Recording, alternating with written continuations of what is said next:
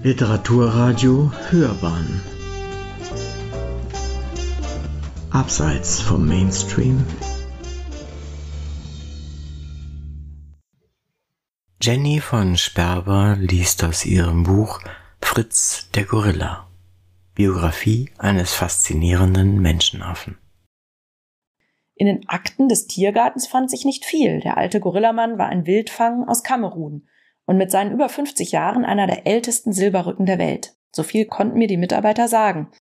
Ansonsten antwortete mir jeder, den ich fragte, nur, ach, der Fritz, der war schon da, als ich im Tiergarten angefangen habe.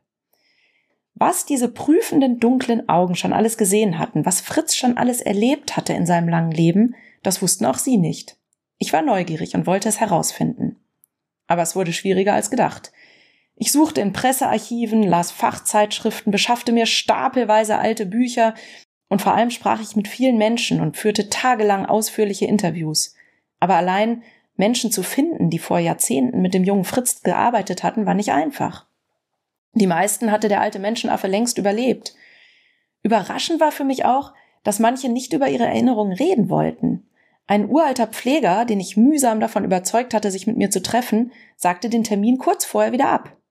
Die entscheidenden Akten aus dem Gorilla-Erhaltungszuchtprogramm, für das Fritz als gesunder Wildfang viele neue Zoogorillas zeugen sollte, lagen angeblich irgendwo auf einem Speicher und waren nicht mehr aufzufinden, vermutete ein Mitarbeiter des Programms.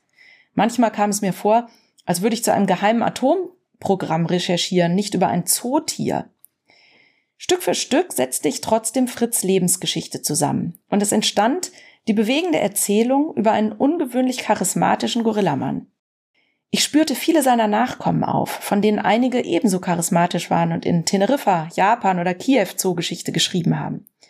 Eng mit dem Lebensweg von Fritz ist auch die Entwicklung der zoologischen Gärten verwoben. Im Laufe von Jahrzehnten wurden aus kleinen, dunklen Gefängnissen hellere Gehege. Babys überlebten die Geburt in Gefangenschaft häufiger, weil die Menschen gelernt hatten, was ein Gorillakind braucht und was ihm schadet. Und immer mehr zogen sich die Menschen aus dem Alltag der Zootiere zurück. Fritz und seine Nachkommen waren selbst Teil von Experimenten, die Zucht und Zootierhaltung optimieren sollten. Der große alte Gorilla, der mich bei unserer Drehpause nicht aus den Augen gelassen hatte, wurde in einer Zeit geboren, in der Zoodirektoren mit Strohhut und Zigarre nach Afrika reisten, um für ihre Zoos Gorillas im Dschungel jagen zu lassen. In der man noch nicht mal wusste, was Gorillas überhaupt fressen und den Vegetariern Hammelfleisch und Bier auftischte. Als ich fast 60 Jahre später beschloss, Fritz Leben aufzuschreiben, war in den Zoos eine andere Zeit angebrochen. Heute wollen Zoos eine Erlebniswelt sein, die Tiere in möglichst authentischen Lebensräumen zeigt. Zwei Jahre nach unserer ersten Begegnung starb Fritz im Sommer 2018. Zu gerne hätte ich gewusst, woran er sich am Ende seines abenteuerlichen Lebens erinnert hat. Vielleicht an seine Mutter in Kamerun? Daran, wie er mit zwei anderen Gorillakindern die Pfleger in München ausgetrickst hatte? Oder an seine Zeugungsreisen in die ehemalige Tschechoslowakei und nach Berlin? Denn viele Forschungsergebnisse bestätigen, Gorillas erinnern sich. Das war das Vorwort.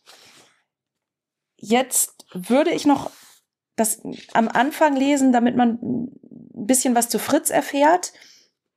Und dann ist das Buch so aufgebaut in drei Teile. Der erste Teil ist Fritz Lebensgeschichte. Dann kommen ein paar Kurzgeschichten sozusagen von Fritz Kindern, weil ich dann angefangen habe, diese ganzen Kinder auch zu recherchieren, weil die auch so interessante Lebensgeschichten hatten. Und, am, und die, die zweite Hälfte ist dann wieder Fritz ähm, Leben als Opa, sage ich jetzt mal. Oder auch als Zeugungstier. Also seine zweite Lebenshälfte. Ähm, und da würde ich dann einfach eins von diesen Kindern noch raussuchen. Mein Lieblingsgorilla aus dieser Familie. Also zunächst mal noch der Anfang der Recherche. Meine Suche nach Fritz Vergangenheit begann ich im Affenhaus in Nürnberg. Es war ein Nachmittag wie jeder andere hier, nur schaute ich diesmal genauer hin. Vier erwachsene Gorillas lümmelten auf dem Boden herum, schoben Holzwolle hin und her, kratzten sich am Rücken und starrten Löcher in die Luft. Am Rand, auf einer erhöhten, etwas abgeblätterten Betonstufe, hockte noch ein Gorilla, der größte von ihnen. Das war Fritz. Er war aufmerksamer als die anderen vier, saß aufrecht da und beobachtete hellwach uns Zoobesucher auf der anderen Seite der Glasscheibe. Ich hatte das Gefühl, Dieser Gorilla analysierte uns Menschen schärfer als wir ihn. Seine Erscheinung war eindrucksvoll. 180 Kilo schwer, muskulös, eindeutig der Chef in seinem kleinen Harem. Und mit damals 53 Jahren war er der älteste Silberrücken Europas. Und obwohl Fritz zu dieser Zeit längst ein Greis war und sich schon ein wenig steif bewegte, genoss er unter den anderen Gorillas noch immer allerhöchsten Respekt. Das sei ungewöhnlich, erklärte mir Helmut Megdefrau, der im Nürnberger Tiergarten für die Gorillas verantwortlich war. Ihn fragte ich als erstes, als ich mehr über den alten Silberrücken herausfinden wollte. Fritz sei seit Jahrzehnten ein anerkannter Chef, eine Autorität, sagte Megdefrau, und das lege vor allem daran, dass er immer ein Gentleman gewesen sei und gut mit seinen Damen umgehen konnte. Es klang ein bisschen so, als würde Megdefrau über einen Menschen sprechen. Das ist mir bei den meisten Menschen aufgefallen, mit denen ich über den alten Fritz gesprochen habe. Sie erzählten von dem Affen, als redeten sie über einen alten Bekannten. Mägdefrau kannte Fritz zu diesem Zeitpunkt schon seit vielen Jahren. Als der Biologe 1991 im Tiergarten Nürnberg zu arbeiten anfing, war der Gorilla schon lange da. Und schon damals war Fritz kein junger Mann mehr. Er hatte schon mehr erlebt als so mancher Zoobesucher, den er durch das Panzerglas fixierte. 2016, als ich mit meinen Nachforschungen begann, lebte Fritz noch, litt aber wie alle betagten Männer an dem einen oder anderen Zipperlein. Seine Ärztin, Katrin Baumgartner, ging jeden Tag zu ihm auf Visite. Er hat ab und zu ein bisschen Kreislaufprobleme, erzählte sie. Manchmal bekommt er eine Blasenentzündung. Dann hat er in den letzten Jahren manchmal ein geschwollenes Handgelenk, das wir gern mit einer Salbe behandeln würden, aber das will er nicht. Da schiebt er immer gleich unsere Hände energisch weg. Tierärzte können Menschenaffen heute in vielen Zoos gut behandeln, weil die Pfleger sie trainieren, ihre Arme und Beine durch die Gitterstäbe herauszustrecken. So können sie, wenn es nötig ist, die Fingernägel der Affen schneiden oder die Zähne untersuchen und Tierärzte können die Ohren kontrollieren oder die riesigen Brustkästen abhören. Sie können sie sogar röntgen. In schwierigen Fällen werden auch Humanmediziner zur Hilfe geholt, denn diese Affen sind uns Menschen so ähnlich, dass unsere Ärzte auch ihnen helfen können. Beim alten Fritz war das allerdings nicht so einfach. Er hat sich bis zum Schluss geweigert, den Pflegern auf Kommando seine Hand zu geben. Fritz war eigen. Auch seine Pflegerin Ramona Such kannte ihn gut. Fast 20 Jahre lang hat sie sich um ihn in Nürnberg gekümmert. Mittlerweile ist Fritz wie ein gemütlicher Opa, der alles schon gesehen hat in seinem Leben und den eigentlich nichts mehr aus der Ruhe bringt, erzählte sie mir in der Affenhausküche, als Fritz noch lebte. Ein Kuschelaffe war er aber nie. Während manche Gorillas ganz gern von ihren Pflegern angefasst werden oder sich für einen Spaziergang willig an die Hand nehmen lassen, ließ sich Fritz Berührung niemals aufzwingen. Wie bei Menschen gibt es unter Gorillas die kuscheligen Typen und die, die lieber Abstand halten. Fritz gehörte eindeutig zu letzteren. Nur ganz selten hat er ausgelassene Momente, in denen er Nähe suchte, erzählt Ramona Such. Dann verhielt er sich wie ein Kleinkind, hielt ihr seinen Bauch hin, seine Füße, dann musste sie ihn durchkitzeln, manchmal bewarf er Such und sich selbst sogar mit Holzwolle. Aber den Zeitpunkt für solche Albernheiten, den bestimmte immer er selbst, und er machte es auch sehr klar, wenn er das nicht wollte. In allen Erzählungen über Fritz schwang bei den Mitarbeitern des Tiergarten Nürnberg Respekt mit. Das erschien mir von Anfang an ungewöhnlich für Menschen, die über ein Zootier sprachen. Fritz war für sie ganz offenbar nicht nur irgendein Tier, er war eine Persönlichkeit. Ungewöhnlich war auch, dass Fritz 2016, als er längst ein Greis war, noch immer der Anführer in der Nürnberger Gorillagruppe war. In der Wildnis wäre der alte Silberrücken längst von einem jungen, starken Gorilla entthront worden. Und auch im Zoo werden die altersschwachen Silberrücken meistens in ein eigenes Gehege versetzt, manchmal gemeinsam mit einer alten Gorillafrau. Wenn sie krank sind, werden manche auch eingeschläfert. So ist dann wieder Platz für einen jungen Gorilla, der sein Harem gut im Griff hat und für niedlichen Nachwuchs sorgt. Junge, männliche Gorillas gibt es in europäischen Zoos mehr als genug. Und Gorillababys sind nicht nur eine wunderbare Beschäftigung für die Gruppe, sondern sie ziehen auch viele Besucher in den Zoo. Alte Silberrücken, die keine Kinder mehr zeugen, nützen dagegen wenig. Nicht so in Nürnberg. Hier dachte man überhaupt nicht daran, Fritz von seinen vier Frauen zu trennen. Wir können ihn nicht separieren und in den Käfig nebenan einen jungen Silberrücken mit seinen Frauen setzen. Das ist Terror. Das hat er nicht verdient. Es können alle noch warten, erklärte Ramona Such 2016 in der Affenküche und alle Affenpfleger nickten dazu. Schon seit vielen Jahren rechneten sie damit, dass der uralte Gorilla bald sterben würde. Aber Fritz sollte noch über zwei Jahre majestätisch auf seinem abblätternden Podest sitzen und Haltung bewahren. So viel zum alten Fritz. Und wenn ihr noch könnt, würde ich jetzt noch ein kleines Stückchen von Fritz Enkel Ivo vorlesen, der mein Lieblingsgorilla in dieser Familie ist. Ivo ist in München geboren, deswegen ist das vielleicht interessant für Münchner. Also jetzt geht es um Fritz Enkel. Fritz hatte sechs Kinder. Einer davon war Wilma und Wilma hat sehr viele Kinder gekriegt. Und eines dieser Kinder von Wilma ist Ivo. Ivo war von Anfang an mein Lieblingsgorilla unter Fritz Familienangehörigen. Seine ruppige Art, als müsse er sich gegen die ganze Welt auflehnen, sein auffällig gutes Aussehen und seine Tiefgründigkeit faszinierten mich. Er hatte deutlich gezeigt, dass man einzelne Persönlichkeiten nicht in durch Vorurteile geformte Kästchen stecken sollte, auch bei Gorillas nicht. Ivo war und ist ein außergewöhnlicher Charakterkopf, der in vielen Zoos für Aufregung gesorgt hat. Ivo kam 1988 in München zur Welt. Er war Wilmas fünftes Kind und das letzte, das ihr abgenommen und von Menschen aufgezogen wurde. Schon als Baby machte Fritz Enkel Schlagzeilen in der Popgeschichte, als Michael Jackson 1988 nach Deutschland auf Tournee kam. Beatrix Köhler, die Gorilla-Kuratorin, erinnerte sich laut lachend an den Popstar. Ach, der wollte unbedingt in den Zoo, außerhalb der Öffnungszeiten natürlich. Das war lustig. Da haben schon drei Tage vorher die Fotografen hier im Gebüsch gesessen. Michael Jackson hatte sich Mitte der 80er Jahre einen kleinen Schimpansen gekauft, Bubbles, den er einige Jahre sogar mit auf Tour nahm. Die Verantwortlichen in Hellerbrunn dachten deshalb, es sei eine gute Idee, Michael Jackson einen jungen Schimpansen auf den Arm zu geben. Aber unser Schimpansenjunges war schon drei Jahre alt, erinnerte sich Beatrix Köhler. Vor dem hat er richtig Angst gehabt, der Michael Jackson. Also haben wir gedacht, okay, nehmen wir lieber den Ivo. Der war ja damals noch ein halbes Jahr alt, ein kleines Baby. Ja, und den fand er toll, den hat er richtig angehimmelt. Auch Bärbel Graf, die Tierpflegerin, musste über die Erinnerung an Michael Jackson lachen. Ja, ja, was kostet der, was kostet der, hat er immer gefragt. Den kauft er, den nimmt er gleich mit.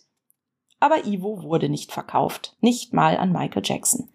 Dass aus so einem süßen Baby nämlich eines Tages ein riesiges, muskelbepacktes wildes Tier werden würde, wird bei solchen Kaufentscheidungen häufig ausgeblendet. Baby Ivo blieb in München, wo sich Bärbel Graf Tag und Nacht um ihn kümmerte. Alle zwei Stunden Flasche geben, alle drei Stunden in der Nacht. Abends nahm sie ihn auf dem Fahrrad mit nach Hause. Der Ivo saß dann in meiner Sporttasche drin. Da haben wir ein Heizkissen reingesteckt und dann das Affall rein. Von den Spaziergängern an der Isar dürfte damals keiner geahnt haben, dass in der Sporttasche, die da am Rad hing, ein Gorillababy in Windeln lag. Bärbel Graf erinnerte sich lächelnd an die Zeit mit Ivo und den anderen Gorillababys. Das war schee, erzählt sie mit strahlenden Augen und bayerischem Dialekt. Die haben dann in mein Bett dürfen und später haben sie in ihr eigenes Bett müssen. Da sind sie dann laut geworden, haben mich rausgeplärt. Eine frische Windel haben sie gekriegt, was zum Trinken, und dann bin ich immer bis herumgegangen mit denen auf den Arm, wie man es auch mit kleinen Kindern macht. Und wenn ihnen endlich die Äuglein zugefallen sind, dann hab ich sie wieder in ihr Bettchen gelegt. Ivo war ein besonders neugieriges Affenjunges, wild und impulsiv, beschrieb sie ihn mir. Der ist immer ausgebüxt sobald er eine offene Tür gesehen hat, aus der Wohnung und aus dem Affenhaus. Der hat immer diesen Drang gehabt, rauszulaufen. Und draußen hat er sich dann in die Hosen gemacht, weil er Angst hatte. Zeta Mordio, wo bin ich? Ich war mutig. Ivo wurde ein wildes Kraftpaket. Überall eckte er an mit seiner ungestümen Art. Zuerst wurde er 1992 zur Junggesellenbande nach Teneriffa geschickt, zu seinem Onkel Schorsch. Zehn Jahre später war er ein auffallend schöner Gorillamann von über 180 Kilogramm und alt genug, um Nachwuchs zu zeugen. Ivo kam in den Zoo nach Amsterdam und sollte dort drei Gorillafrauen begatten. Aber es klappte nicht. Ivo zeugte keine Kinder. Stattdessen führte sich der schöne Fritz Enkel ausgesprochen schlecht auf. In Amsterdam begannen die Verantwortlichen damals, Gorillas zusammen mit anderen Affenarten in einem Gehege zu halten, sogenannte Vergesellschaftungen. Man hatte beobachtet, dass andere Arten, mit denen sie ja auch in der Wildnis einen Lebensraum teilen, für die Menschenaffen eine Bereicherung des Zooalltags sein können. Heute gibt es solche Vergesellschaftungen in vielen Zoos, aber damals war es noch nicht so verbreitet. Die Gorillas in Amsterdam sollten sich ihr Gehege von jetzt an mit Meerkatzen teilen, kleinen afrikanischen Affen. Meerkatzen haben lange Schwänze. Und genau das wurde ihnen zum Verhängnis, als Ivo bei ihnen einzog. Ivo hat die am Schwanz genommen und im Kreis herumgeschleudert, erzählte Köhler und konnte sich dabei das Kichern nicht verkneifen, ganz klar mit Ivo sympathisieren statt mit den geschleuderten Meerkatzen. Als ich eine E-Mail nach Amsterdam schickte und nachfragte, ob sie sich dort an Ivo erinnerten, war die Antwort eindeutig. Ich erinnere Ivo sehr lebhaft, lautete die Antwort der Pflegerin Sandra de Groot, und es war ein zwinkerndes Smiley-Symbol dahinter gesetzt. Vom allerersten Tag mit Ivo sei ihr klar gewesen, dass dieser Gorilla ein beispielloser Charakter war, sagte sie voller Energie und ziemlich abgebrüht. Und trotzdem war er sehr beliebt bei den Pflegern. Sie arbeiteten gern mit ihm. Als wir das erste Mal merkten, dass Ivo ein notorischer Ausreißer war, hatte er schon eine Schiebetür rundherum von ihrer Dichtung befreit, und er war gerade dabei, sie auszuhebeln, erinnerte sich Sandra de Groth.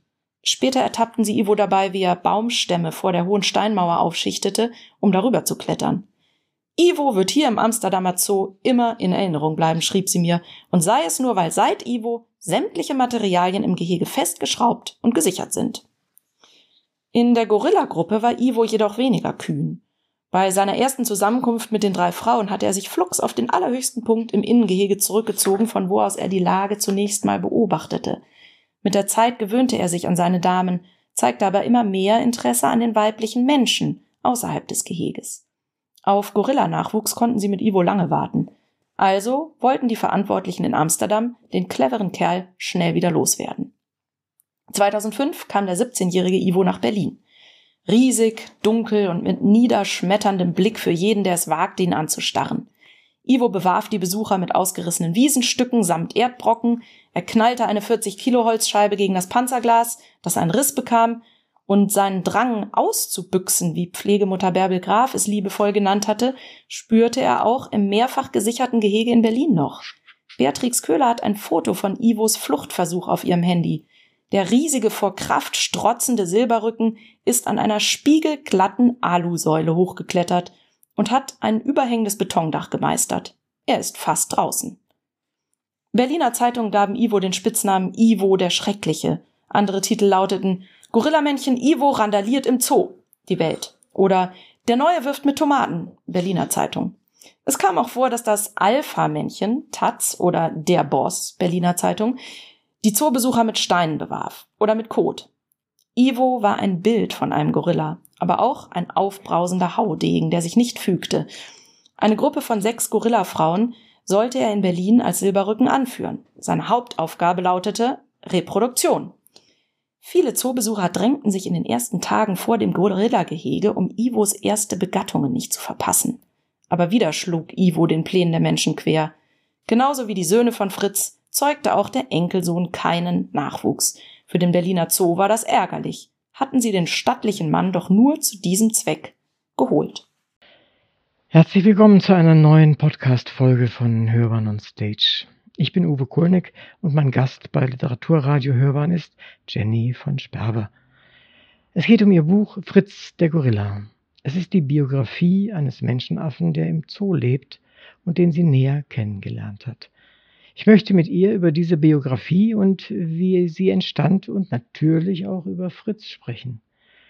Wie schreibt sie, wie recherchiert und wie interpretiert sie Fritzens Leben, ohne je ein Interview mit ihm geführt zu haben? Auch nachgelassene Briefe dürften selten sein. Aber im Ernst, mich interessiert und unsere Hörer sicherlich auch, sowohl Fritz als auch der Mensch, der ihn uns näher bringt in seinem Buch. Ich bin gespannt, was sie uns zu erzählen hat. Herzlich willkommen bei der 80. Sendung Hörbahn on Stage. Ich freue mich sehr, dass Sie zu uns nach Schwabing gekommen sind und dass Sie hier sitzen und uns Auskunft geben. Herzlich willkommen. Ich habe mal eine ganz einfache Frage, die aber irgendwie mir sich nicht erschließt, die Antwort. Warum haben eigentlich Haustiere, Zootiere, eigentlich alle Tiere immer nur einen Vornamen? Ich kenne auch ein paar Tiere mit Nachnamen. Nein. Ja, Hunde. Lieschen Müller. Tatsächlich. Ah, ich gucke mal ins Publikum. Nickt da noch jemand? Tatsächlich, ja. Ich, ich kenne keinen. Also bei mir hießen sie immer nur mit einem Namen. Aber sagen wir mal so, das sind eher Ausreißer tatsächlich. Ja. Ähm, aber es ist doch so ein bisschen seltsam, ist es doch schon, dass wir sie einfach nur äh, mit, mit einem Namen bedenken. Sie heißen ja, wissenschaftlich heißen sie auch mindestens ein, mindestens zwei Namen, oft sogar drei Namen, wenn man die Subspezies-Namen noch dazu nimmt. Wobei die westlichen Flachlandgorillas wie Fritz Da ist der wissenschaftliche Name ja lustigerweise Gorilla, Gorilla, Gorilla. Aber an der Stelle ist es einfach so, Gorilla, Gorilla, Gorilla. Das gibt es natürlich gibt's bei vielen Tieren, die einfach nur immer das Gleiche heißen. Mhm. Ist aber trotzdem drei verschiedene Namen. Ja, ja. Das ist so ähnlich, als wenn Herr Hermann, Herr Hermann, Hermann heißt. Mhm. Also das ist dann trotzdem zwei oder drei Namen. Also insofern ist das, passt das trotzdem zusammen. Es ist jetzt keine ernsthafte Frage. Äh, ich denke mir nur, vielleicht ist das auch so eine Sache, um sich abzugrenzen in gewisser Weise, Menschen von den Tieren abzugrenzen, obwohl wir sie ja sehr bereitwillig Haustiere in unsere Familie aufnehmen, aber eben nur in gewisser Weise. Und das ist vielleicht, es war ist mir nur eingefallen, mhm. als ich das Gespräch ein bisschen vorbereitet habe. Sie haben den Heureka-Preis gewonnen. Vielleicht erzählen Sie uns, was das überhaupt ist und wofür Sie ihn bekommen haben. Äh, das war eigentlich vielleicht sogar so ein bisschen ähnlich. Da habe ich ein Radiofeature gemacht über darüber, wie Tiere und Menschen als Team zusammenarbeiten. Ich habe zum Beispiel einen Mann begleitet, der einen Blindenhund hat und wie der Blindenhund mit dem Mann zusammenarbeitet und Therapiepferde für autistische Kinder habe ich begleitet und war dabei, wie das Kind auf dem Pferd das erste Mal ganz klar los gesagt hat. ähm, genau, dafür habe ich einen Heureka-Preis, ist ein wissenschaftsjournalistischer Preis, genau. Mhm, mhm. ja. Und hat das, äh, war das, kam das damals für Sie überraschend und, äh, und was hat das bewirkt? Das kam Ihnen? für mich überraschend, weil das mein erstes Radio-Feature, was ich jemals gemacht hatte, war. Aber äh, ja, aber es war halt auch einfach eins meiner Lieblingsthemen. Also dieses, die Beziehung zwischen Tieren und Menschen finde ich interessant und, und spannend und mhm. es wird da ja auch immer mehr geforscht. Insofern mhm. habe ich mich da wie in manche Themen, wie auch in Gorilla Fritz, der ja ganz klein anfing, dann irgendwie reingesteigert. Mhm. Das sind ja wahrscheinlich die besten Sachen, als wenn man gleich so ein, so ein fertiges, fertigen Plan hat oder ja. so ein, auch meinetwegen, das ist ja dann auch ein Urteil, das man schon in gewisser Weise im Kopf ja. hat. Und insofern ist das bestimmt nicht schlecht. Ich hatte vorhin gerade eben im, im, Vorgespräch noch kurz erwähnt, dass ich die Totenmaske von Bobby kenne. Das Publikum wird nicht wissen, wer Bobby ist. Bobby ist einer der berühmtesten und bekanntesten äh, riesigen Gorilla-Männchen äh, aus dem Berliner Zoo. Ist schon lange, lange her und ist auch schon lange, lange tot. Aber sie haben eine Totenmaske von ihm gemacht. Warum macht man von einem solchen Tier eine Totenmaske? Das macht man ja normalerweise wirklich nur von Menschen. Das kann ich jetzt für den konkreten Fall natürlich nicht sagen, aber Bobby war ja schon, der war ja noch berühmter als Fritz. Das war der erste Gorilla, der nach Deutschland kam und, oder ich glaube sogar, der nach Europa kam, ja, der tatsächlich die Kindheit überlebt hat. Die, die als erstes rübergeschifft wurden, die sind alle schon im Schiff gestorben. Die ganzen kleinen Babys. Die dann so langsam in die Zoos kamen, die haben dann immer irgendwie ein paar Monate überlebt und dann sind sie doch alle gestorben.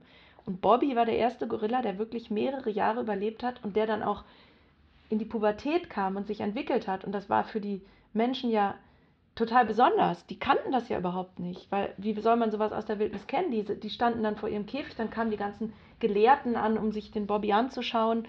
Haben, dann kriegen die Silberrücken, die Männchen ja hinten so, ne, diesen hohen Hinterkopf. Als das der kleine süße Bobby gekriegt genau, hat, ja. da, da standen die davor und haben gedacht, was passiert denn mit dem Ding? Und damals glaubte man eben noch, dass Gorillas total wilde, gefährliche, grauenvolle Bestien sind. Und hat dann an Bobby und den anderen Babys gesehen, dass die total süß sind und im Grunde wie Menschenkinder sind. Und das fand man dann einfach wahnsinnig interessant, ja, wie sich Bobby entwickelt hat. Der ist, glaube ich, an der Blinddarmentzündung. Ich glaube, ja, ja.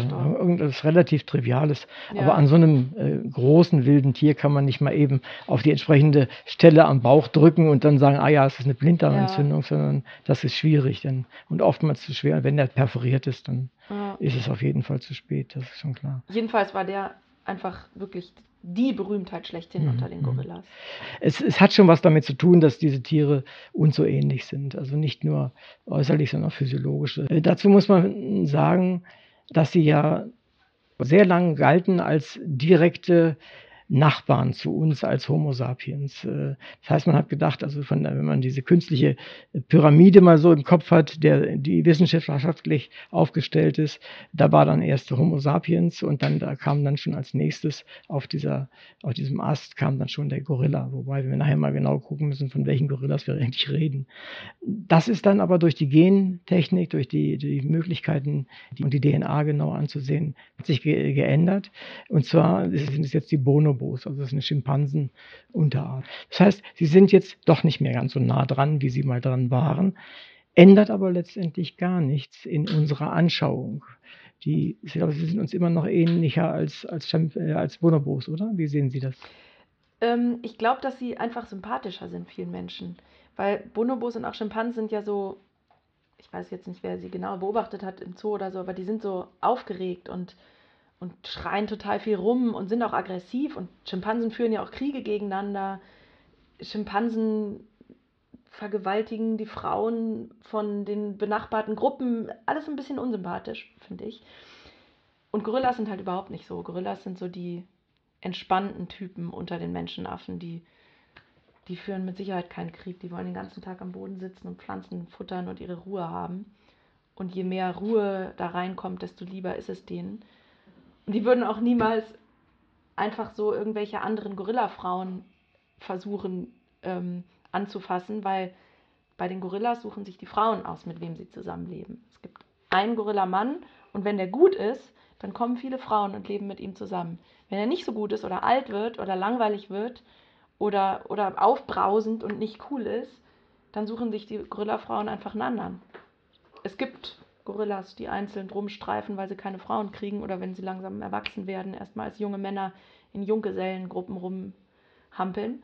Und genau, und dann suchen sich die Frauen eben andere. Deswegen muss ein Gorillamann total cool sein und lässig.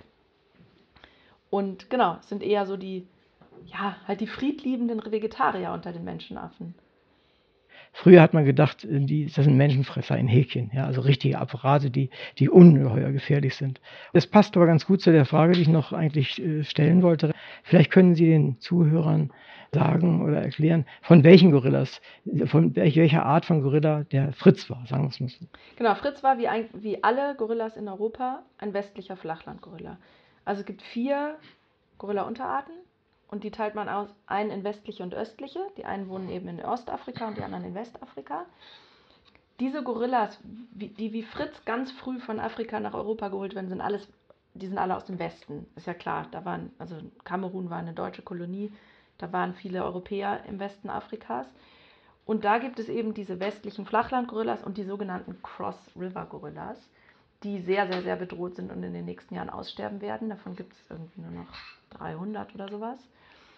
Und es gab wohl auch mal ganz vor längerer Zeit einen Cross River Gorilla in Zürich im Zoo, aber eigentlich, der ist schon lange tot.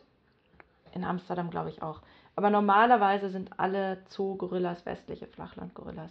Und die östlichen, das sind eben diese Berggorillas und grauer Gorillas, die ein bisschen anders sind. Die sind ein bisschen kleiner, leben halt auch in ganz anderen Gegenden, streifen so durch die, durch die Berge, fressen auch ein bisschen andere Sachen.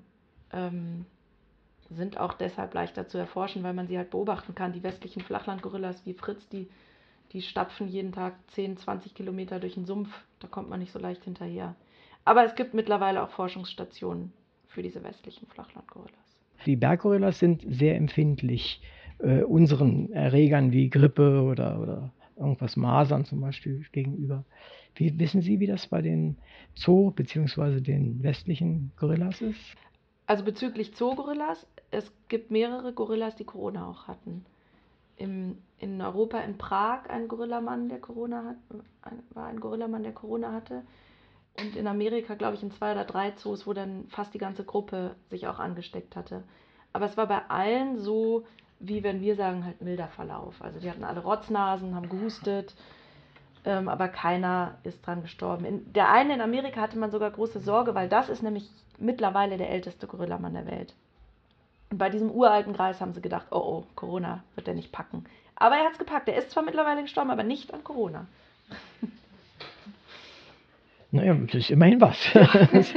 immer, aber der war wirklich. Aber gibt es nicht noch irgendwie so ein, so, ein, so ein Weibchen, das um die 70 ist? Fatou ist, glaube ich, jetzt im Moment Ist, also über, über 70, ne? Also das, ist, das ist, muss man vielleicht dem Publikum auch sagen, äh, das ist durchaus nicht selbstverständlich. Ja? Also in, in freier Natur werden sie oftmals 30, 35, wenn es hochkommt, mal 40, obwohl sie keine wirklichen natürlichen Feinde haben. Ja. Das ist ja das Erstaunliche, dass sie keine natürlichen Feinde haben. Bisher dachte man das zumindest. Ja, aber klar, im Zoo machen sie ja nicht viel, ne? Nee, schon. So sie, sie, sie werden, betüttelt und, und, betüttelt ja, ja, und langweilen sich und kämpfen nicht mhm. und werden nicht ausgestoßen aus der mhm. Gruppe. Das bestimmen ja alles die Menschen. Ja, ist schon richtig. Ne? Und kriegen medizinische Betreuung. Das wäre für Menschen, wenn wir uns das so hören, toll, aber man könnte jetzt auch wieder sagen, das ein halbe Leben im, im Gefängnis, nur damit ich doppelt so lange lebe wie normal, äh, weiß ich nicht, ob das so strebenswert ist. Aber ich glaube, da kommen wir dann nachher nochmal hin, ja.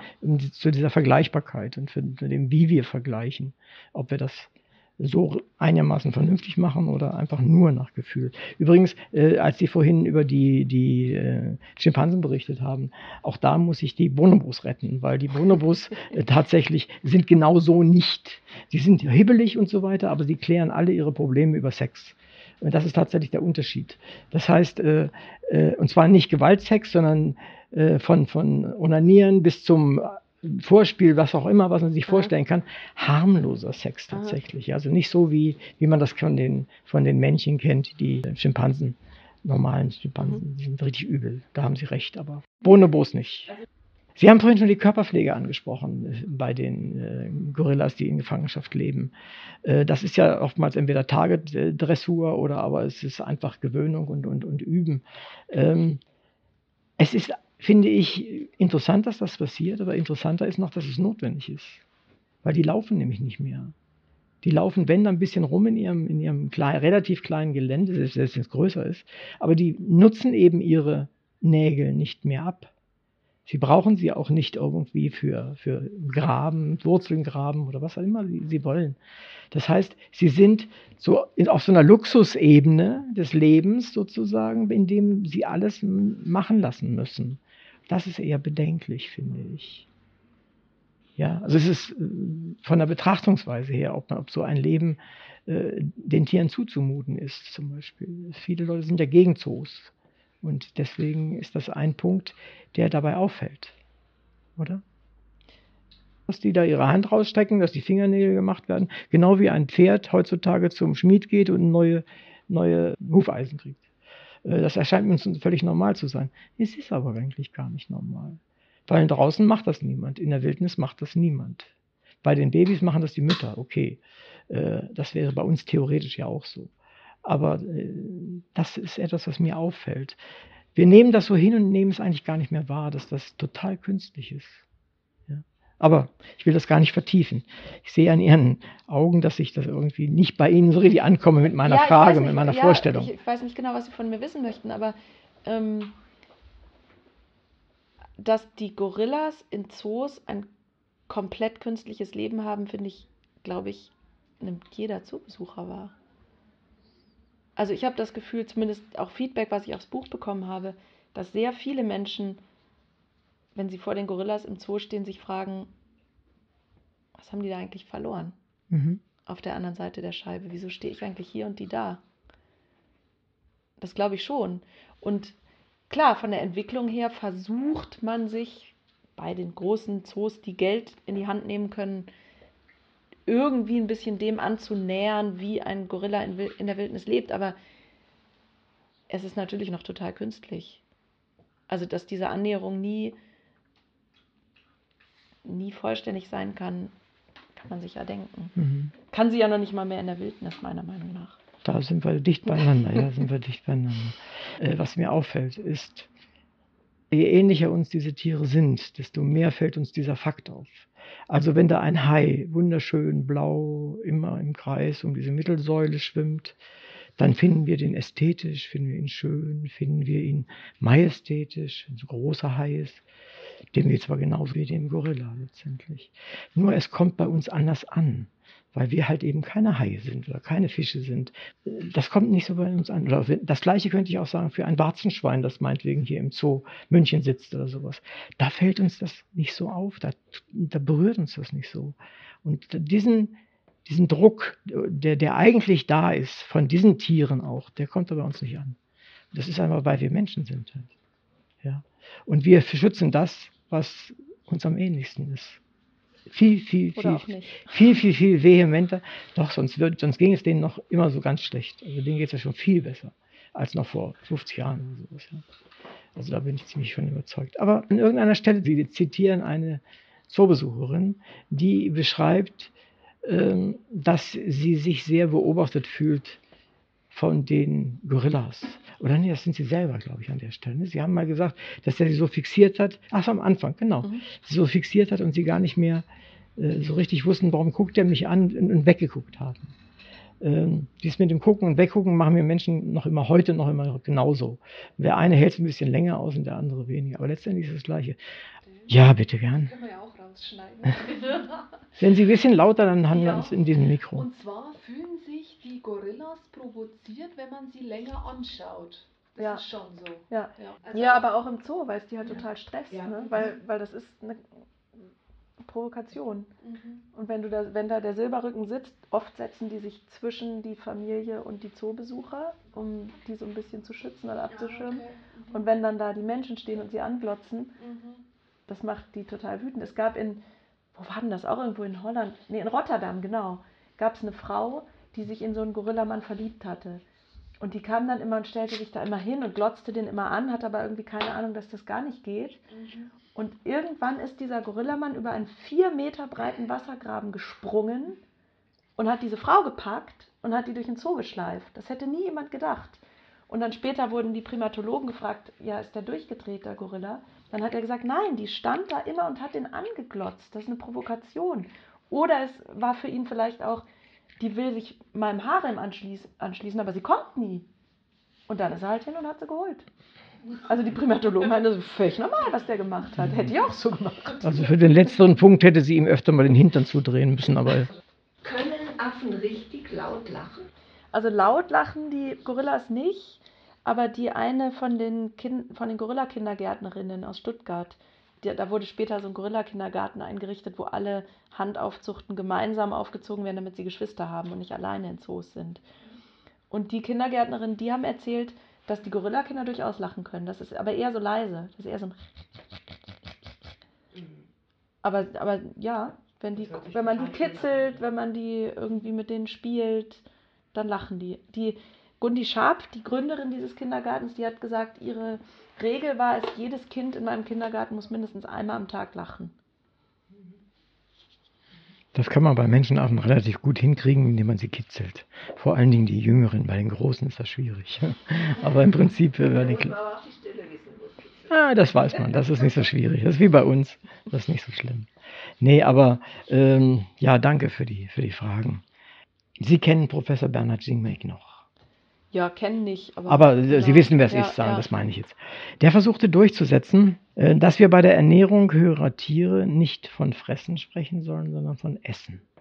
Also die Schimpansen und die Gorillas und wer auch immer, die essen. Was halten Sie davon? Ja, ich habe beim Schreiben habe ich mich immer gefragt, soll ich sagen stillen oder säugen? Das gleiche in grün, ja. Das ist das gleiche in grün, ne? Weil, ja, weil irgendwie es ist halt so eins zu eins das gleiche. Gerade diese ganze Mutter-Kind-Kiste ist so wie bei Menschen, dass, dass ich irgendwie stillen passender finde als Säugen. Weil bei Säugen denke ich eher an so ein Schiefchen, was, was noch drückt oder so. Mhm. Ähm, aber ich weiß es nicht, ja, das ist halt äh, schwierig. Es ist genau. Aber geht das nicht Frage, in, in, in, in ja, Richtung wir, noch wir mehr. Menschen wollen halt unbedingt eine Grenze zwischen Mensch und Menschenaffe ziehen, aber man kann die Grenze natürlich weiter verschieben. Aber wenn wir sie auflösen, was ja viele wollen, dann müssen wir sofort alle Zoo-Menschenaffen zumindest entlassen. Ja, das vielleicht nicht. Man, man muss ja nicht sagen Gefangenschaft, man kann ja auch sagen Obhut. Also Menschenaffen aus Zoos zu entlassen, würde ja heißen. Ich meine es theoretisch, ja. ja. So, ich meine es nicht praktisch, den ich auf die Straße stellen, so jetzt bitte hier Tür genau. auf und dann, das meine ich nicht. Ähm, nee, aber also ich, ja, oder, oder wieder das gleiche in Grün ist, ich, ich, ich schreibe zum Beispiel in dem Buch immer Gorilla Mann und Gorilla Frau, was ja auch die Forscher mittlerweile alle machen. Mhm. Man sagt nicht mehr Männchen und Weibchen, sondern Mann und Frau. Das da ist es auch wieder so ein bisschen Mhm. verschoben. Aber was interessant ist, was ich interessant fand, dass lange, lange Zeit von Gorilla Mann und Gorilla Weibchen gesprochen wurde. Und dass es Forscherinnen waren, die darauf aufmerksam gemacht haben und gesagt haben, warum ist das eigentlich so? Wenn wir Gorilla Mann sagen, dann sollen wir gefälligst auch Gorilla Frau sagen. Und mittlerweile hat sich das so ein bisschen durchgesetzt, aber Mhm. immer noch nicht hundertprozentig. Ja, man hat früher, das schreiben Sie auch sehr anschaulich in, in Ihrem Buch, äh, die Jungtiere vor allen Dingen auch äh, behandelt wie, wie kleine, also wie, wie, wie Menschenkinder letztendlich. Also äh, so bis, in, bis zum Alter von den beiden Anwesenden ungefähr waren sie noch, gehörten sie noch zu, zu, zur Familie, zur Menschenfamilie tatsächlich. So wurden so behandelt. Äh, das ist natürlich gefährlich weil sie dann nicht lernen, wie geht das eigentlich wirklich. Aber Zootiere können praktisch nichts anderes werden als Zootiere.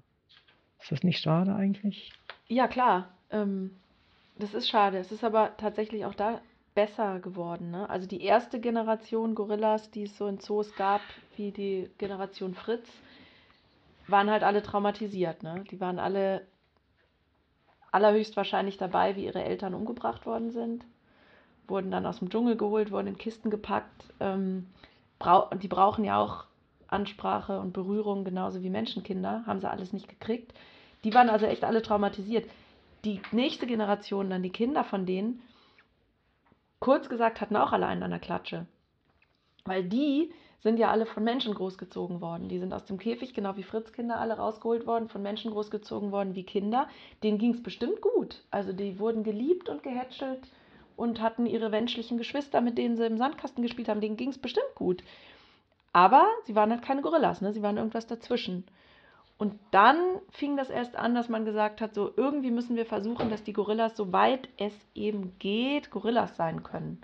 Und das ist momentan bei diesen großen Zoos immer so das Credo. Wir müssen versuchen, Gorillas Gorilla sein zu lassen.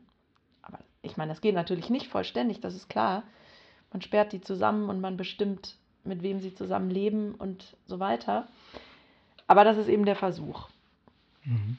Ähm, dass sie von ihren Eltern lernen, dass ein Junge, ein Gorilla-Junge lernt, wie verhält sich ein Silberrücken.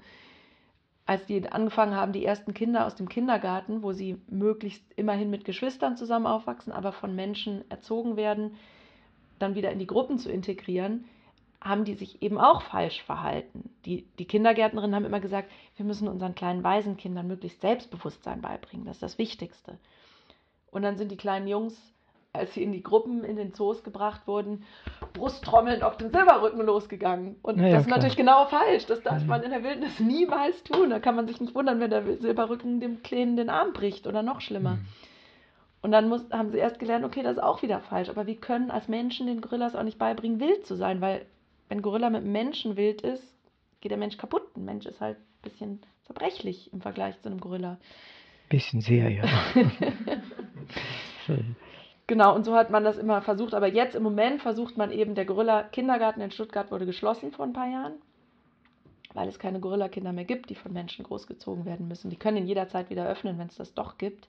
Aber im Moment versucht man, selbst wenn die Mütter die Kinder nicht richtig annehmen, vom Käfig von außen ihnen die Flasche zu geben Mhm. und sie von den Mhm. Gorilla ähm, Freunden, Tanten und so weiter großziehen zu Mhm. lassen. Und das funktioniert und das funktioniert tatsächlich auch in der Wildnis. Und das ist auch ein Unterschied zu anderen Menschenaffen.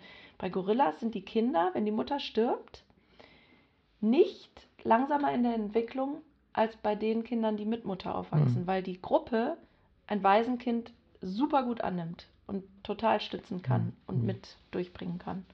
Auch die Silberrücken. Also da gibt es auch so Gorilla-Papas, die dann plötzlich ganz mamamäßig werden. Ja, ja. Zur Gru Gruppengröße kann man sagen, in Zoos müssen sie kleiner sein, weil es gibt dieses riesige Problem, wir haben ja viel zu viele Männchen.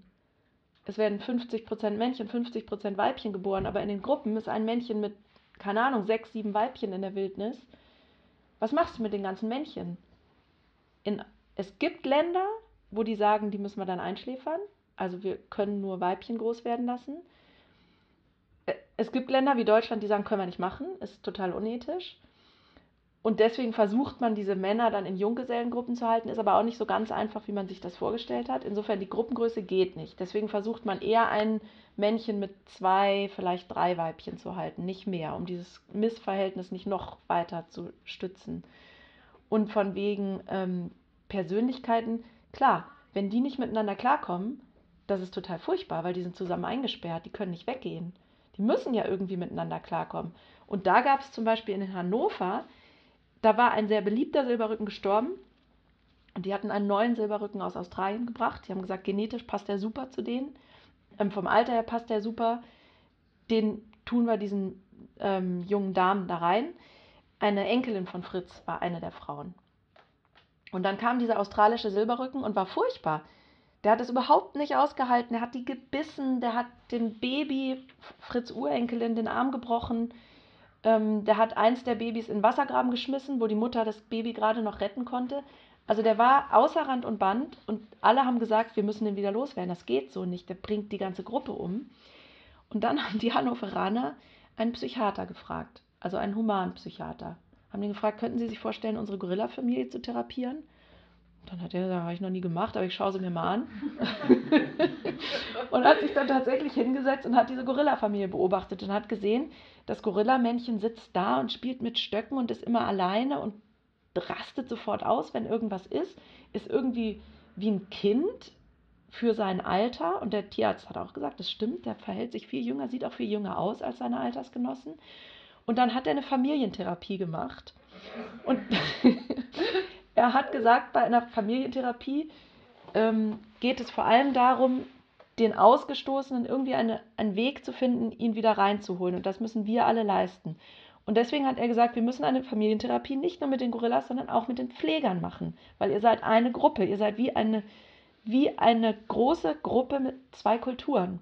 Und ihr müsst irgendwie lernen, die andere Kultur zu verstehen. Weil auch ein Gorilla macht sich so sein Bild davon, wie die Menschen da draußen ticken. Gorillas merken, ob man Männchen oder Weibchen ist. Gorillas merken, wer der Chefpfleger ist, wer das Alpha-Männchen unter den Menschen ist und wer, wer der Praktikant ist. Das wissen die. Und dann haben die im Laufe von Jahren sich immer wieder zusammengesetzt, haben darüber gesprochen, wie sie diesen neuen Gorillamann empfinden. Es stellte sich raus, dass die älteren männlichen Pfleger ihn eher so unterbuttern wollten mit Trillerpfeife und so weiter dass die weiblichen Pfleger eher gesagt haben, der findet sich schon noch, lass dem einfach Zeit, das funktioniert schon noch. Und dass diese Einstellungen dem Gorilla gegenüber dem Wilden ganz unterschiedlich waren. Und dann haben die sich hingesetzt und überlegt, was braucht der denn, damit er sich wohlfühlt in seiner Rolle und dass der seine Rolle überhaupt annehmen kann. Und dann hieß es eben, ja, er muss sich als Silberrücken fühlen können, er muss seinen Job machen, er muss auf die anderen aufpassen, er muss sich als der Stärkste fühlen, er muss als der Stärkste behandelt werden. Dann haben die Pfleger angefangen, ihm zuerst zu essen zu geben. Immer wenn sie ins Affenhaus kommen, zuerst dem Gorillamann zuzunicken, bevor sie eins der Frauen angucken. Dann haben die sogar die Besucherinnen mit reingeholt ins Boot. Weil es gab Besucherinnen, die Fan von irgendwelchen Gorillafrauen waren und die den gehasst haben, diesen brutalen Gorillamann. Dann haben sie die ins Boot geholt, zum Kaffeetrinken eingeladen, gesagt, Leute, wenn ihr ins Gorillahaus geht, schaut zuerst diesen Mann an, nickt ihn zu, schlagt euren Blick zu Boden, er muss sich stark fühlen. Und es hat über die Jahre hin tatsächlich geklappt. Der Gorillamann ist ruhiger geworden, der hatte irgendwann eine bessere Stellung. Das erste Gorillaweibchen, was dann von ihm schwanger geworden ist, hat dieses Kind auch großgezogen. Dadurch war seine Position wieder gefestigt, weil er endlich eigenen Nachwuchs hatte. Und im Moment ist das ein total beliebter Gorillamann da im Zoo. Aber äh, noch zu, zu, zu Fritz. Vielleicht können Sie noch ein bisschen mehr zu, dem, zu seinem Sozialisierungsprozess sagen. Also was ist denen denn eigentlich alles so passiert? Wo hat der denn seine Traumata her oder seine guten Erlebnisse? Mm, ja, ich glaube, dass das Haupttraumata ist vermutlich aus dem Dschungel geholt zu werden und ähm, dass die Eltern wahrscheinlich vor seinen Augen umgebracht worden waren, zumindest die Mutter, weil sonst kriegt man ein Baby ja nicht aus dem Dschungel raus. Ähm, genau, und dann in München, um jetzt mal so ganz kurz seine Lebensgeschichte zu genau. skizzieren, in München wurde er dem Zoo München als Mädchen verkauft. Der Zoo München hatte schon einen Jungen und ein Mädchen und wollte jetzt eine Gruppe aufbauen, also mit einem Männchen und zwei Weibchen, und waren dann ziemlich sauer, dass es ein Junge war. Und ähm, insofern war denen klar, irgendwann müssen sie einen dieser Jungs wieder loswerden, wenn die so lange leben. Und als sie dann ich weiß gar nicht mehr, ich glaube sieben Jahre ungefähr waren, man weiß es ja mal gar nicht ganz genau, wie alt sie sind, hat dann der Zoodirektor gesagt, so den anderen mag ich lieber, der Fritz muss weg. Und dann ist der von den Nürnbergern gekauft worden und nach Nürnberg gekommen.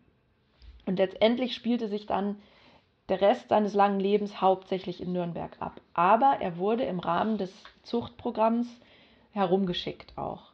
Also zuerst wurde er nach Berlin geschickt, um dort Kinder zu zeugen. Er hatte ja sechs Kinder in Nürnberg gezeugt und dann haben, hat das Zuchtprogramm gedacht, super, gutes Erbgut, guter Wildfang. Wir schicken ihn nach Berlin und da hat es überhaupt nicht hingehauen. Da hat er die Frauen, diese Fatou, die jetzt, glaube ich, die älteste Gorillafrau in Europa ist, gebissen und sie haben es immer wieder versucht und immer wieder ist es schief gegangen. Die mussten genäht werden, also es war richtig schlimm. Und dann haben sie ihn ganz schnell wieder nach Hause geschickt. Und dann die zweite große Reise, die er angetreten hat, war in die Tschechoslowakei.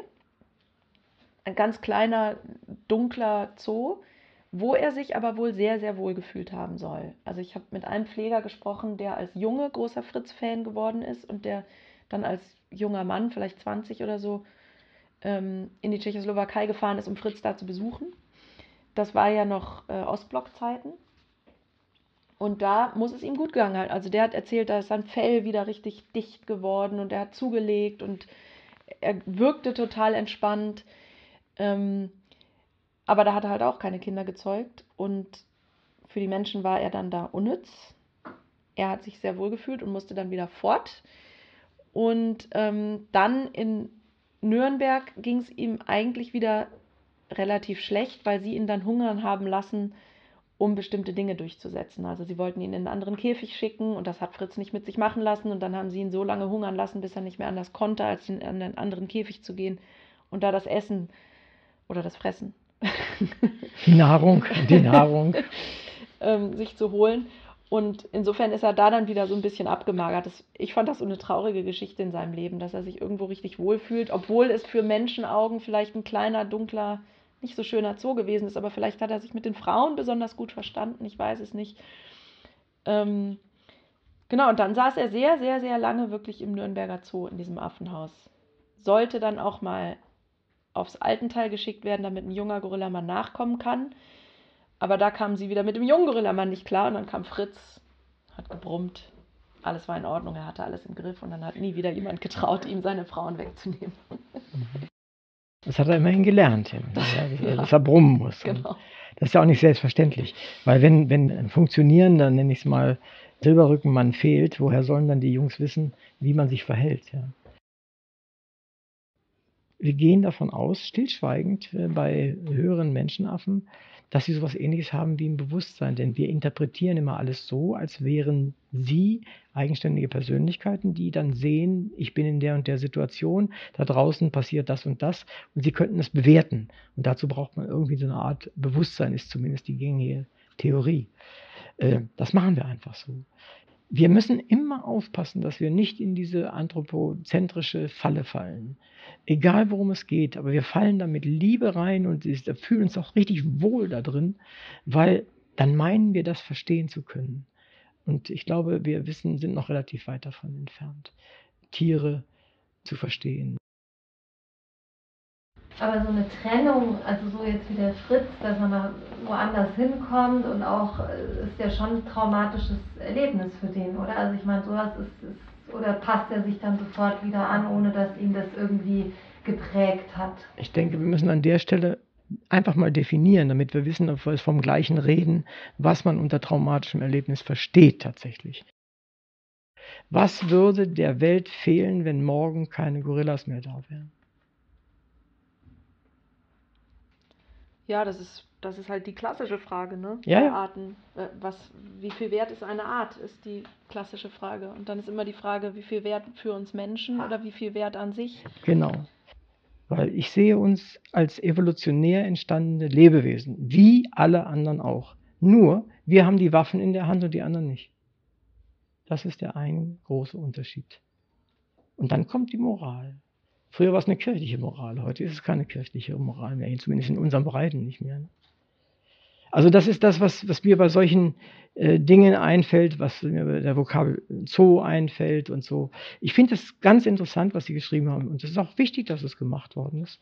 Ich hatte gehofft, dass ein bisschen mehr Bobby drin vorkommt, weil ich den halt äh, in Häkchen kenne. Äh, und insofern war das äh, schade. Aber Sie haben ein schönes Buch gemacht. Ich glaube, das ist für sehr viele, die Gorillas und andere Tiere managen, echt ein Problem. Die sagen, so auf der einen Seite sagen sie, natürlich wäre es viel besser, wenn alles wild wäre. Auf der anderen Seite sagen sie natürlich auch, wir können nicht alles wild lassen. Wenn ein, blödes Beispiel, aber wenn ein Gorillavater neu in ein Gehege kommt und das Kleine umbringen will, dann nehmen die Leute im Zoo das Baby raus.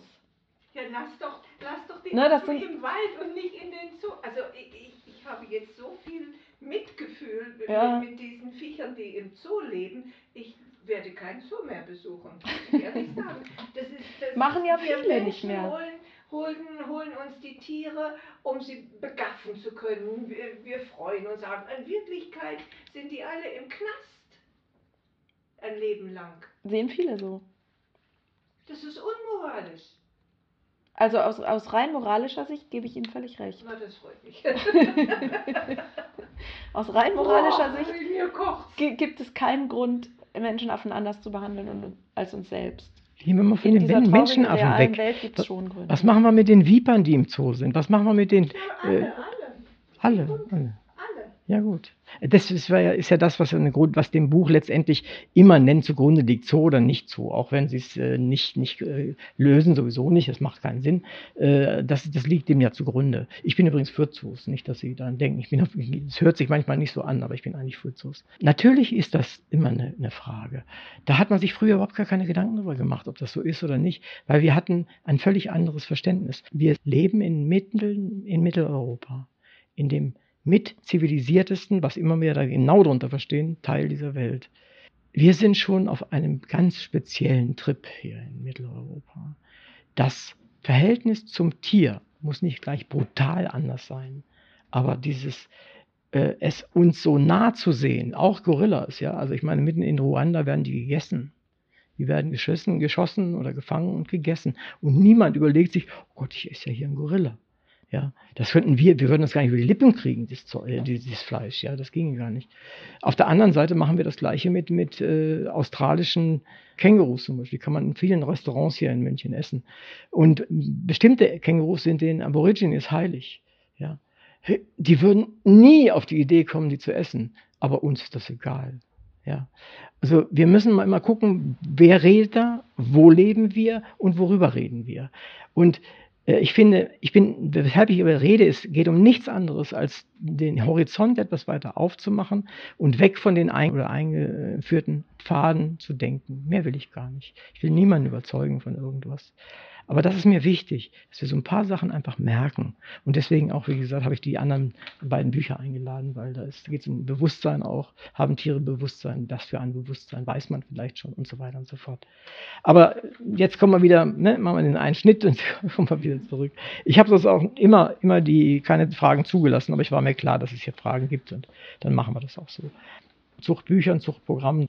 Was wäre denn die Alternative dazu zum Beispiel? Haben eine Idee? Die Alternative zum Zuchtprogramm. Ja, Naja, das Zuchtprogramm ist ja so ein bisschen aus der Not geboren. Ne? Es gab das CITES-Gesetz, das Gesetz gegen Wildtierhandel, dem Kamerun beigetreten ist und dem Deutschland beigetreten ist. Und es durfte niemand mehr in den Dschungel gehen und Gorillas rausholen. Und dann kann man entweder die Gorillas, die man schon hatte, sterben lassen und sagen, wir haben keine Gorillas mehr hier. Oder man kann, wie die das dann eben gemacht haben in den Zoos, versuchen, die Gorillas nachzuzüchten. Und das klappt natürlich auch nicht einfach so. Mit irgendwie zwei, drei Gorillas, die sich als Paare zusammentun. Wie, was soll dann mit den Kindern geschehen? Man muss ja irgendwie unter den Zoos kooperieren. Und dann haben sich eben diese älteren Herrschaften, von denen einige noch leben, hingesetzt und gesagt, wir wollen jetzt ein Zuchtprogramm machen, wir wollen gucken, welche Gorillas zusammenpassen, wir wollen vor allem den Besitz abschaffen. Gorillas werden nicht mehr verkauft und gehören nicht mehr dem reichen Zoo und dem armen Zoo nicht, ähm, sondern es gibt bestimmte Richtlinien, die man für die Haltung braucht und wenn man diese Richtlinien erfüllt, bestimmen wir als Zuchtprogramm, wer wohin gebracht wird, damit weiter Junge gezeugt werden können. Das ist total ausgeklügelt. Also es ist wirklich so, dass man es schafft, diese Population zu erhalten. Man hat immer gesagt, bis 500 wollen wir gehen in Europa, weil 500 brauchen wir, um genetisch gesunde Population zu halten, die, falls man vielleicht mal auswildern sollte, irgendwo anders Gorilla braucht, wer weiß, diese Art hier bei uns ohne Wildfänge erhalten kann. Und jetzt sind wir ungefähr, bei 500, deswegen ist eine ganz interessante Zeit. Ob das jetzt wirklich auf diesem Niveau gehalten wird oder doch die Gorilla-Babys so süß sind, dass man doch noch ein paar mehr will. Genau, die Alternative, ich weiß nicht, wäre Gorillas einschläfern, wenn sie zu viele werden, anstatt sie irgendwo anders hinzubringen. Mhm. Ja, es geht ja nicht nur um Gorillas, das ist, der Anlass, warum wir darüber reden, Ja. natürlich. Aber es geht ja nicht nur um Gorillas.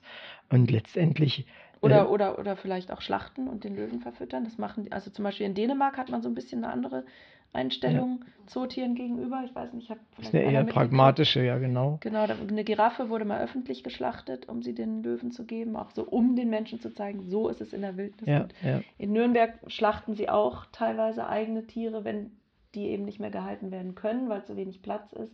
Das macht man aber nicht öffentlich, das macht man möglichst heimlich. Und die sagen dann eben, naja, das ist dann für unsere Löwen, das ist ja Natur, dass die das fressen.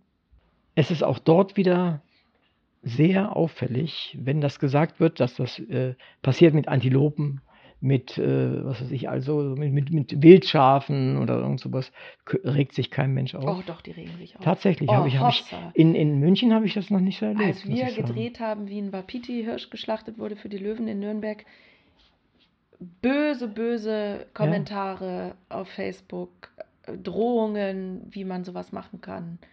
Ja, aber ist das nicht seltsam? Ich Ganz meine, schlimm. äh, wenn das jetzt alles Vegetarier wären, dann könnte ich das zur Not noch verstehen. Ja, äh, dann könnte ich es ja auch noch Ich finde mal schon, die haben einen verstehen. Punkt. Also ich will das gar nicht so verachten, wenn sich darüber jemand aufregt.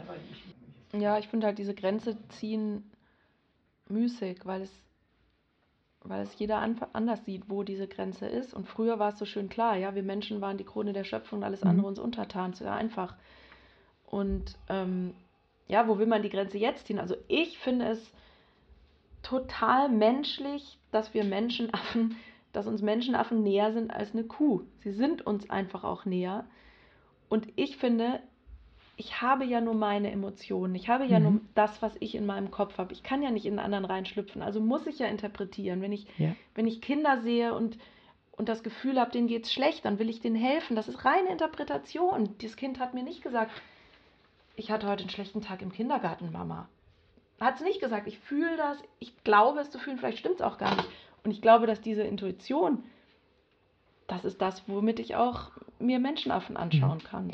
Und so ganz falsch liege ich damit ja nicht, weil zoologisch sind wir Menschen ja, wir Menschenaffen inklusive uns, tatsächlich sehr viel näher verwandt als eine Kuh.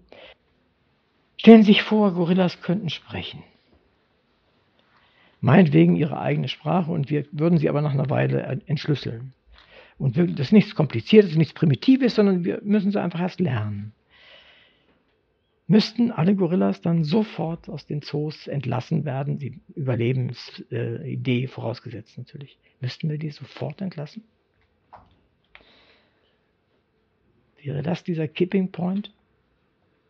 Meinen Sie, dass die dann sagen würden, Die sagen, ey, was macht ihr hier eigentlich mit mir? ja, das ist halt die Frage, ne, ob die das sagen würden. Ja, wenn, wenn, wenn. Also wenn sie das sagen würden. Wenn sie, wenn sie so litten, wie wir denken, dass sie leiden. Wenn wir also davon ausgehen, dass der Gorilla sich so verhält wie ein gefangener Mensch. Das tun wir ja eben die ganze Zeit eben in unserer Diskussion. Tun wir. Weiß ich gar nicht. Tun wir, glaube ich, gar nicht. Doch, eigentlich schon. Weil sie uns so, uns so wahnsinnig ähnlich sind. Das haben sie auch gerade argumentiert. Ich argumentiere das ja auch.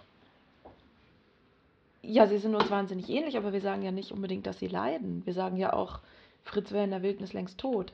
Ja, na, das ist aber das ist wie, das ist kein Argument, weil 20 Jahre Zuchthaus, dann kann er auch nicht sterben, weil er hat alles, was er braucht. Ja, ja. Nee, also ich würde nicht sagen, dass sie unbedingt leiden. Ähm, ich.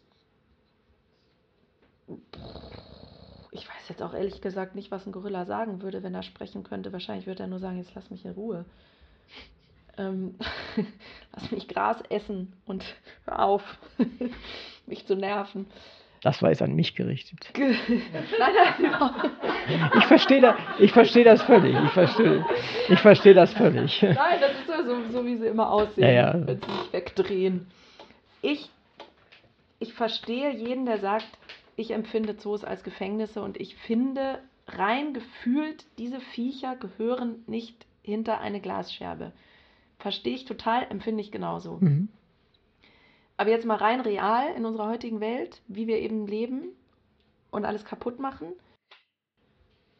sind wir ja im Moment an so einem Punkt, wo, wo auch der Politik klar wird, dass man so nicht weiter die Natur kaputt machen kann und wo viele politische Ziele dahin gehen, wir müssen die Umkehr schaffen, wir müssen wieder mehr Wildnis zulassen, wir müssen wieder mehr Natur zulassen und so weiter. Und gehen wir jetzt mal von aus, irgendwann klappt das. Und irgendwann schaffen wir echte Schutzgebiete und mehr Wildnis und so weiter. Und gehen wir mal davon aus, wir sagen, wir hätten da auch ganz gern Gorilla, drin- Gorillas drin. Dann muss man Gorillas tatsächlich umsiedeln oder, oder auswildern, was allererste Zoos auch schon machen. Und dann können wir das nur, wenn wir Gorillas kennen und mit ihnen gelernt haben zu arbeiten, wenn wir verstehen, wie sie ticken, wenn wir wissen, wie man eine Gruppe auswildert. Wildern wir eine Gruppe aus oder nur einen Einzelnen? Wird der Einzelne nicht sofort umgebracht von der Gruppe, die da schon lebt, wenn da eine lebt? Geht das überhaupt? Müssen wir es nicht in ein Gebiet auswildern, wo es gar keine Gorillas gibt, weil die gegen die Wilden niemals ankämen, unsere verweichlichten Zoot-Gorillas? All diese Dinge muss man ja lernen. Und das hat man tatsächlich in dieser Zoogeschichte gelernt, die total traurig ist. Aber wenn sich das so weiterentwickelt, wie manche Leute in dem Zuchtprogramm auch sehen, nicht alle, aber Mhm. manche, dann muss man jetzt dahin kommen, dass Auswildern etwas ist, was wir Menschen können. Und ich glaube, in Zukunft wird es sowieso keine Wildnis, wie wir sie uns romantisch erträumen, ergeben. Es wird eine gemanagte Wildnis von Menschen geben. Und in dieser gemanagten Wildnis, wenn wir da Gorillas wollen, können wir das dank dieser traurigen Zoogeschichte. Mhm. Und es geht dank dieser traurigen Zoogeschichte nicht allen Leuten, die überhaupt gar keine Ahnung haben, was ein Gorilla überhaupt ist, nicht völlig am Arsch vorbei, dass dafür Steuergelder ausgegeben werden. Dafür, das ist für ja. mich auch noch Ja. ein, ein Argument, äh, was ich gar nicht kenne. Das, ist, interessiert mich nicht. Ja. Also ganz, ganz viele Menschen Ja. jedenfalls. Und insofern haben sie auch noch eine, so eine Stellvertreterrolle für das, was eigentlich vielleicht mit ihren, zu, äh, mit ihren Ja. Nachfahren oder so. Ist gemein, ne? weil sie keiner gefragt hat, ob sie diese, Ja, diese Opferrolle übernehmen Ist wollen. richtig. Aber Aber die indigenen Völker hat auch keiner gefragt, was wir da mit ihrem Amazonas machen oder sowas. Ist kein Argument dafür, aber es ist halt tatsächlich so. Das tun wir uns selbst ja auch an. Ich habe noch zwei kleine Fragen. Geht's noch? ähm, das erste ist was ganz harmlos, wirklich ganz harmlos. Wenn Sie sich etwas wünschen könnten, das auf jeden Fall in Erfüllung geht, auf jeden Fall in Erfüllung geht. Ich bin die große Fee, ich kann das sozusagen machen. Was wäre das? Was wäre das für ein Wunsch? oh, total schwierig. Eine Vierzimmerwohnung in München? Nein. Ich, ich könnte, äh, Sie, Sie haben was vergessen, die kriegen Sie sofort, aber, aber Sie, Sie müssten sagen, für 100 Euro lieber. oder sowas. Ähm, ach, vielleicht, dass dieses ganze Machtgedenke plötzlich sich in Luft auflöst. Das ist jetzt sehr abstrakt, aber, sehr abstrakt, aber ich nehme es mal hin. Also so ist es ja nicht. Ich will Sie ja nicht von quälen. wir sind die tollen Menschen und ihr seid die schlechten Tiere, dieser, dieser Machtgedanke bis hin zu, ich muss irgendwie die Tiere dominieren, bis hin zu, ich muss die Natur dominieren. Hm. Ich glaube, wenn viel wäre gewonnen, wenn dieser Machtgedanke in den Menschen nicht so drin stecken Mhm, würde. mhm. Dann müssen wir aber ein bisschen abschaffen von dem Silberrückengehabe. Oder? Ja, und guter Silberrücken managt das ja alles ganz locker. Aber nach seinem Willen, nach seinem Willen, nach seinem Willen. Und jetzt die allerletzte Frage tatsächlich. Ähm, ich habe Sie ja jetzt die ganze Zeit gelöchert. Äh, Sie können mir gerne eine Frage stellen. Mm.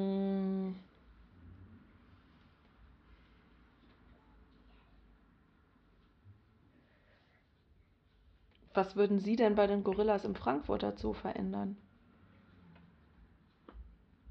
Mehr Platz. Eigentlich nur mehr Platz. Viel mehr kann man, glaube ich, nicht machen. Mehr Platz, mehr Möglichkeiten. Den ganzen Zoo sozusagen, der ist ja eh klein genug, äh, den ganzen Zoo äh, zu, nur zu Gorilla-Gehege machen. Ich fände das eigentlich tatsächlich ganz schön, äh, dass wir Themenzoos im Sinne von nicht jetzt hm, hier noch eine Rutsche und da noch eine Rutsche, sondern äh, Themenzoos in Bezug auf, wir machen jetzt nur einen Teil von Südamerika oder sowas oder wir machen nur einen Teil von Afrika. Das ist aber aus ziemlich zoologischer äh, äh, Sicht gedacht, nicht vom Publikum draußen.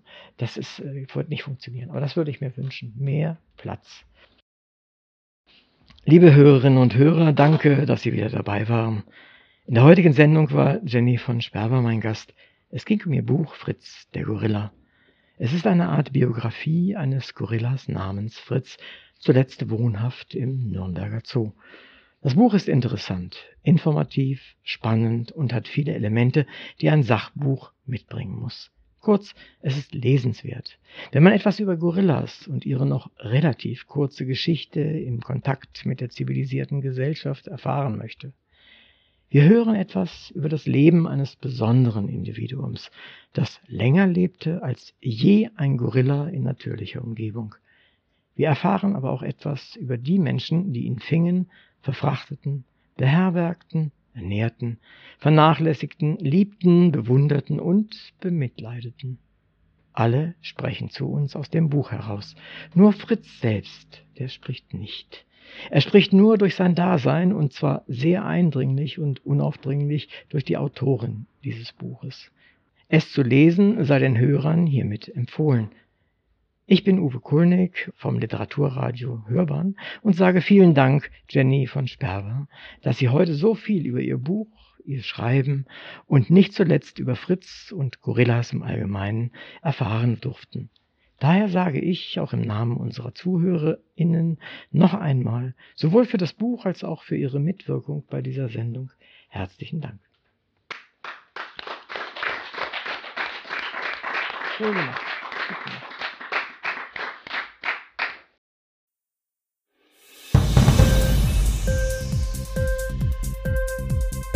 Hat dir die Sendung gefallen? Literatur pur, ja, das sind wir natürlich auch als Podcast. Hier kannst du unsere Podcasts hören. Anchor, Spotify, Apple Podcast, iTunes, Google Podcasts, radio.de und viele andere mehr.